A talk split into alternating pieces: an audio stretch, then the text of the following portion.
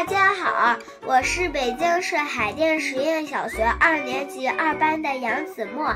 今天呢，我和妈妈给大家带来一个故事，名字叫做《景山坐像之谜》。各位同学，你们看到下方建筑，就是地球上著名的人像之谜。有个坐像在景山公园里藏猫猫，你能找到它吗？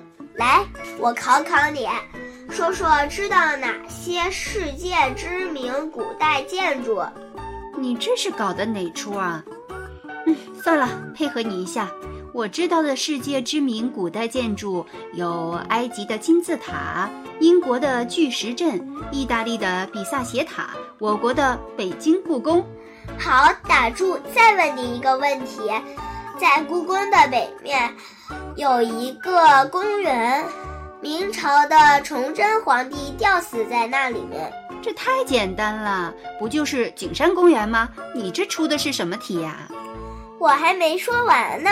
不过算你聪明，马上就知道我说的是哪里了。但是你听说过在景山公园里有一个神秘的坐像吗？景山公园里有个神秘的坐像，你又在编故事了吧？你不信，我马上领着你去了解了解。地面藏着一个人。一九七八年一月。我国成功地发射并回收了一颗返回式遥感卫星，这颗卫星拍摄了许多地面照片。二月的一天，中国测绘科学研究院的研究员谢忠宇正在一间暗室里忙着冲洗卫星拍摄回来的照片。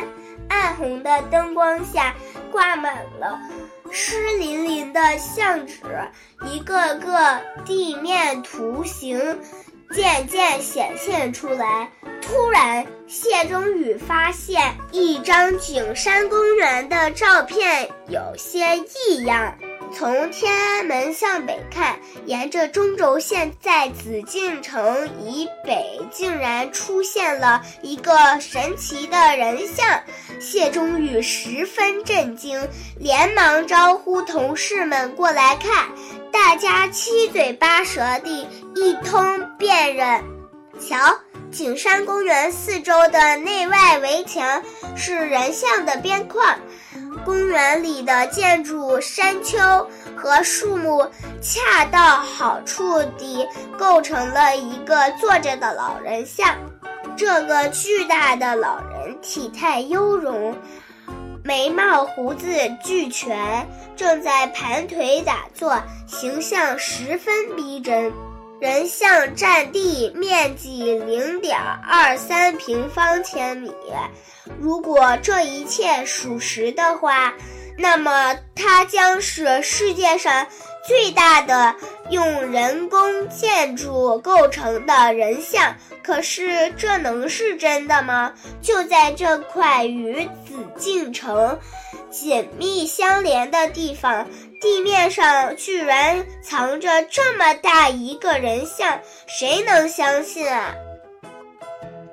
摄影师太高了。美国火星探测器曾经在火星上拍到了一张酷似人脸的照片。但最后证实，那不过是光影玩的把戏。景山坐像难道也是特殊光影造成的错觉吗？谢忠宇翻遍了不同时期各国地球资源卫星和宇宙飞船所拍摄的北京照片，从这些照片上都找到了相同的图像。看来景山坐像并不是一个错觉，可是卫星照片都是从距离地面几百千米的太空拍摄的，比例尺太小，看不清细节。要想看清细节，就必须从航空照片中去寻找。